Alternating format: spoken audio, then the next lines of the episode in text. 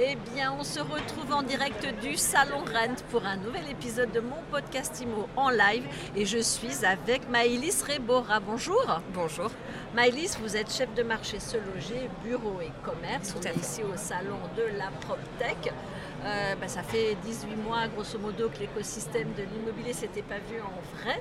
Comment est-ce que le marché des bureaux et commerces s'est comporté justement pendant cette période de crise sanitaire? Alors, on a eu énormément de bouleversements. On a eu beaucoup de changements. On n'a pas vraiment eu de nouvelles tendances comme on peut l'entendre en se disant voilà, il y a ça qui s'est créé, ça qui s'est créé. Au final, on a vraiment eu une accélération des différentes tendances qu'on connaissait auparavant. Sur les bureaux notamment, euh, le télétravail, on l'avait connu pendant les grèves de 2019. On a tendance à l'oublier, mais on l'avait déjà mis en place. Le coworking qui existait aussi avant, toutes ces tendances en fait se sont accélérées. On a des besoins aujourd'hui qui sont différents. On s'est rendu compte qu'on voulait euh, des baux plus flexibles sur le marché. On voulait quelque chose de vraiment ce qu'on appelle du plug and play, c'est-à-dire tout est prêt, on arrive et on part si on a besoin de partir. On a besoin de, voilà, d'avoir un peu de flexibilité. Sur les commerces, on a des tendances qui sont un peu différentes où euh, en fait on est en train de revaloriser certains locaux commerciaux qui euh, historiquement étaient moins valorisés puisqu'ils n'étaient pas forcément dans des endroits avec une grosse zone de chalandise. Et là, on parle de dark stores, dark kitchens, des, établissements qui ne reçoivent pas de public et qui ont pour besoin en fait euh, de, mailler le territoire et pas forcément de recevoir, donc euh, d'être proche de très euh, fortes zones de chalandise.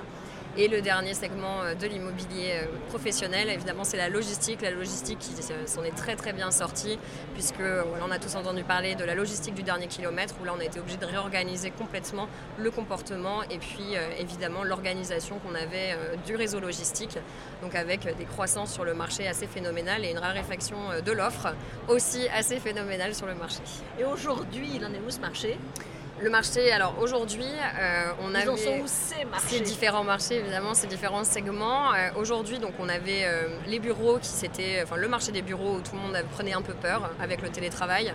Où au final, on se rend compte qu'on a quand même une offre qui évidemment reprend. On a une offre en croissance de 30% par rapport à avant la crise, mais on a une demande qui est quasiment un tout petit peu supérieure à l'offre. Mais on voit qu'on a une demande qui est poussée par l'offre. Donc, on a quand même une reprise, une certaine dynamique avec en fait plus de recherche aujourd'hui que ce qu'on avait avant.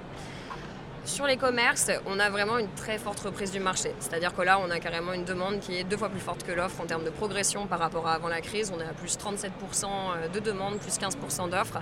Et sur la logistique, on est euh, sur des chiffres qui sont bien plus éloquents puisqu'on est sur euh, une demande euh, qu'on voit, qu'on identifie sur ce loger bureau et commerce qui est multipliée par deux, voire trois en fonction de certaines régions, alors que l'offre, pour le coup, est en baisse puisqu'on n'a plus vraiment suffisamment de locaux disponibles. La question que envie de vous poser maintenant, c'est fort de tous ces chiffres, de toutes ces analyses, comment est-ce que vous accompagnez les professionnels de l'immobilier?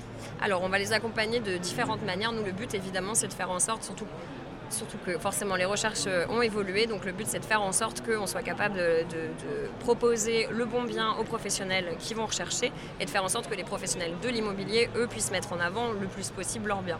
Ce qui euh, est pas mal ressorti en fait euh, ces derniers temps, c'est notamment que comme on avait une demande qui évoluait beaucoup, on avait une offre qui est toujours un peu plus, un peu plus lente à évoluer sur ce marché-là. C'est un peu plus lent que sur le résidentiel, ça s'adapte au fur et à mesure, mais ça met quand même quelques années.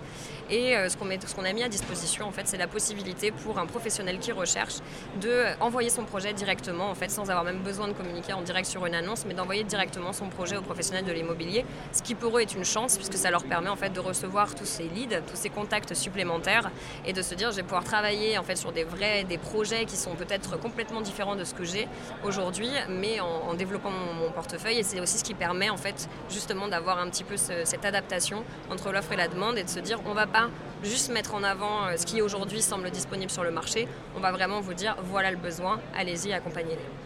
Merci beaucoup Maëlys Je vous en prie. euh, chef de marché Se Loger, bureau et commerce. Merci à vous. Et à très bientôt pour un nouvel épisode Mon Podcast Imo en live du Salon Rent à retrouver sur votre plateforme de téléchargement et sur mysweetimo.com.